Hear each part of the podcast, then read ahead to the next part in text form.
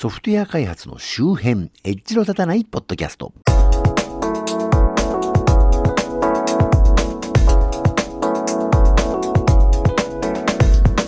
コンピューターで楽しいことをしたい人こと町田です。このポッドキャストはソフトウェア開発そのものの話題はそこそこに、あまりエッジは聞いていないかもしれないけれど、ソフトウェア開発と関係あるようなないようなお話をあまり角が立たないようにのんべんだらりんとしていこうという不要不急なポッドキャストです。というわけで、初めましての方は初めまして、ご無沙汰の方はご無沙汰してまして、いや、コロナがね、なんつって、あの、以前言いましたけど、田舎から田舎に通勤する私としては特に日常何ら変わりなく普通に通勤してまして、まあ、金になる仕事はちょっと減ってるかなって雰囲気ありますけどね。あの、金にならない仕事はガンガン増えてましてね。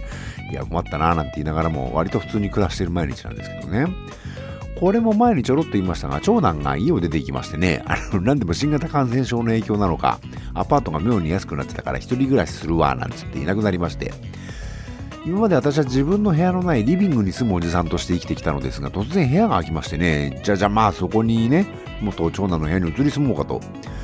最初はまあとりあえずリビングで寝起きしてた布団だけその部屋にね2階なんですけど持っててそこで寝るようにすればいいかなって思ってたんですけどねこれまた以前にもこの番組でも言いましたけど私はもうリビングに住むおじさんとしてリビングがいろいろとですね Amazon エコーはもちろんラズベリーパイも利用していろんなことがホームオートメーションするようにしていたわけでね。それこそ私が自宅にいて自宅にいるってのは私のスマホにラズベリーパイから Bluetooth のピンが飛ぶかどうかでね判断してるんですけどそれでリビングの明るさが何ルクス以下で何時だったら電気をつけるとか消すとかですねそういうレベルで最適化していたものでね。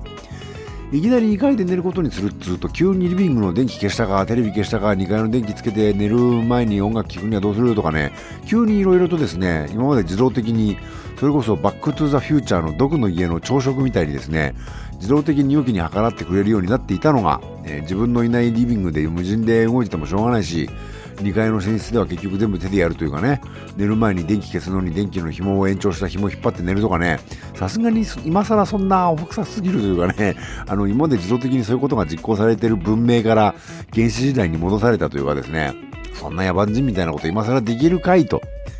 まあそんなこんなで、ね、2階もそれなりにね、あのー、オートメーションをしてたりですね、してまして、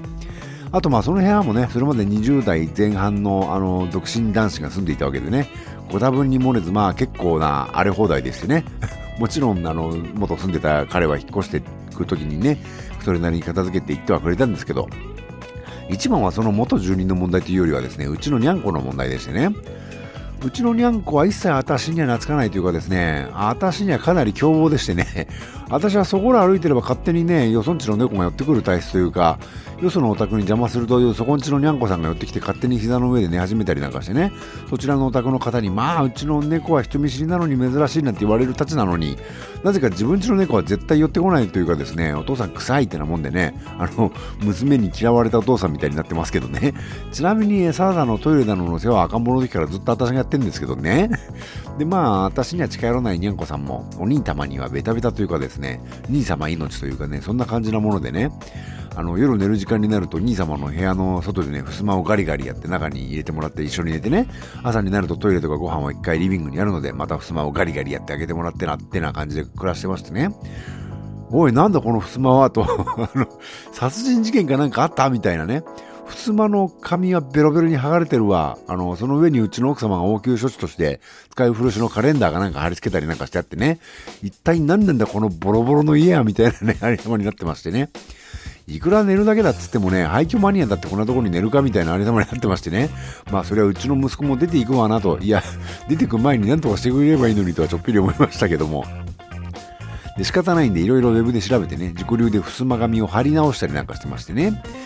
まあ素人な上にね、家もだいぶ築年数経ってたりするんで、あの、貸しがってきてね、普通まあ外れないところもあったりなんかしてね、その外れない状態で無理やり破れてる紙剥がして上から新しい紙貼ったりなんかしてねそんなもんで襖紙なんかめしわくちゃになっててちょっと人様にはお見せできないななんて状態ではあるもののまあそれでもこれまでのねあのその前までの殺人事件現場みたいなありさまよりはマシだろうなんつってね言いながらやってまして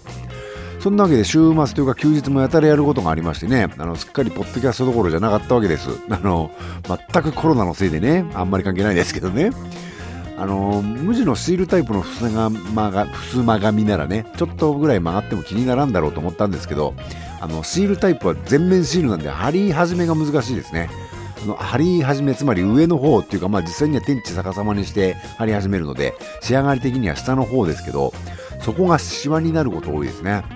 これアイロン接着タイプの方がやり直しも効きそうだしそっちの方が良かったんじゃないかという気が今更してますけどね。まあ今のも5年から10年ぐらい経ったらまた考えようかなと。そんなこんなでおじさん十数年ぶりに自分の部屋が手に入ったので、まあ、最初は寝るだけでいいやなんて思ってたもののねだんだん欲が出てきて今現在リビングにあるいろいろをねなるべくそっちの部屋に移動して今度はリビングもねリビングらしく改造しようかとかねこれまたねもうやり始めて終わらないよねっていうねあの沼にはまったなって感じになってきまして思わず Amazon で電動ドライバーとかね、電動ノコギリとか買っちゃったりなんかしてね。いや、なんか作るというよりは、あの、風ボケて半分壊れてるカラーボックスを分解して捨てようとかそういうことなんですけど、リビングの照明を少し前にね、LED シーリングライトに買い替えたという話もしたかな。してないかもしれないけど、で、ネイチャーリモでリモコン制御できるようにしてね、Amazon エコーで音声操作はもちろん、さっき言ったようにね、私が家にいるかどうかと、時間と明度と、あの、明度っていうか明るさとね、組み合わせて、自動的にね、明るくしたり、暗く電気つけたり消したりするようにしてあったわけですが、2階の寝室はどうするかなといろいろ検討したんですが、例えばフィリップスヒューを照明にするかなとかね、あの、アマゾンネコスタジオを買った時にヒューの電球1個おまけでもらったんですけど、これ使えるかなと思ってたんですけど、フィリップスのヒューのハブっつうんだかブリッジっつうんだかってネットには有線でつなげるのね。無線 LAN じゃない。だからうちの Wi-Fi ルーターの有線ポートもう空きがないし、そもそも2階なんでね、ジグビーって1階から2階まで届くものなのかなとかね、よくわかんなかったんで後で調べたらね、余裕で届くらしいですけど。エコースタジオにはジグビーハブの機能が内蔵されてるんで、エコースタジオとペアリングすればすぐ使えるとは言われてるものの、エコーとペアリングしたところでね、あの、音声操作はできるかもしれないけど、ラズベリーパイでいろんなセンサーとかね、組み合わせて、時間で組み合わせて、ね、あの、オンとかオフとか切り替えはできないじゃないと思って。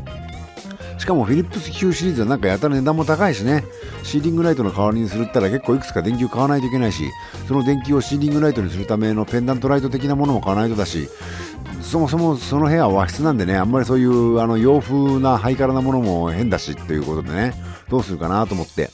そもそもネチャリモってね、ローカル API 使うと非常に動作不安定なのよね。あの、クラウド API ならね、割とちゃんと安定して動くんだけど、たかが目の前のラズパイから目の前のね、あの電気を消すのに、電気消せって言った命令がインターネットをぐるっと回ってくるってのもどうなんだろうかと。目の前から目の前のものを動かすのに、あの、インターネット回ってくるのかなっていうね、いうのもどうなんだろうという気もするし、あの、2階にネイチャーリモ買いますのはちょっとなしかなと。結構高いしね、ネイチャーリモね。それでいろいろ考えたんだけど、どうやらアイリスオーヤマのシーリングライトで、なんか Wi-Fi 対応って言ってるのがあって、Amazon エコーや Google アシスタントはもちろん、リフト連携もできなくはないってのがあるらしいというのが分かってね。とりあえずリフトにつながれば、まあこれもインターネットぐるって回ってきちゃいはするものの、あの、ウェブフック制御できればね、ラズパイのシェルスクリプトで操作できるかなということで買ってみまして、買ってみて分かったんだけど、そのシーリングライトを制御するには、アイリスオーヤマ独自のスマホアプリを使うらしくてね。で、Amazon エコや Google ホームやら制御するときもアイリスオーヤマ独自のスキルというか、スマートスピーカー用のアプリを使うらしく、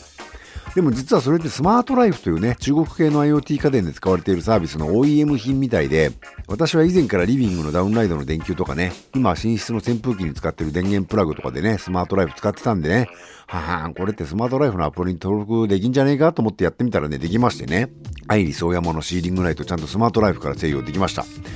イフトと連携するっつうのもね、アイリスオーヤマのアプリは対応してないんだけど、そのスマートライフにスマートライフデバイスとして登録すればね、それで連携できるっていうことなんですね。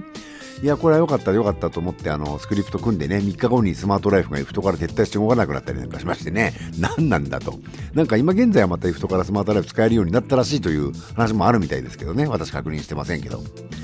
まあ、私としては待ってられなかったのと、そもそも Webhook で制御するのはね、細かいことをしようとすると、その分だけ Webhook の口を作らないといけなくてね、アホみたいというかね、例えば明るさを10%とか20%に変えようとするには、明るさを10%にする WebAPI、20%にする WebAPI ってね、それぞれ別に作らなきゃいけなくて、10%刻みでだから0から100まで作ったら10個作んなきゃいけなくてね、実にバカっぽくて嫌だなと思ってたんで、いろいろ調べたら Python のね、PIP にツヤハ TUYAHA というライブラリがあって、それを使うと普通に Python からいろいろスマートライフデバイスを制御できることが分かりましてね。どうもそのライブラリは過去にね、あのー、公式メーカーである TSUYA ってところが配布していた、今はもう消滅しているらしいものなんですけど、あの、Python ライブラリがあったそうでね。それがオープンソースなライセンスだったから有志がフォークして Python3 系でも使えるようにね、メンテしているものらしいんですけど、GitHub のページにね、ショーノートからリンク貼っとくんで興味ある方はね、ご参照くださいな。そんなわけで IFT の Webhook みたいな遠回りしなくてもね、あの普通の Python スクリプトで制御できるようになりまして、まあこれはこれでやっぱりね、クラウド経由ではあるんですけどね。そんなこんなで実に暇がないというか、むしろ暇を持て余しすぎというか、そんな感じでポッドキャストやってる時間が全然ないというありさまだったんですね。まあそうは言ってもですね、まあ、うちは何を目的としているポッドキャストなのか実に謎な番組ではあるんですけど実際目的ないんですけど 一度やらないペースになっちゃうとねもう二度とやらなくなっちゃうんでねこういうのはね。習慣なんですよこういうものはね。なもんで少しずつねもうちょこちょこっとでもいいから発信していこうというわけでね、えー、こんなのを聞いてくださる物好きな皆様今後ともよろしくお願いしますよというところで。というところで今回はここまで。この番組は Apple Podcast、Spotify、Google Podcast その他で配信しております。えそれぞれのサービスのて、え購読機能に登録していただくと最新作配信の際に通知などあったりして分かりやすいかと思いますんで何卒よろしくお願いします。もちろんそれ以外のポッドキャストクライアントにも大体対応しておりますよ。てなわけでよろしければまた次回。ではまた。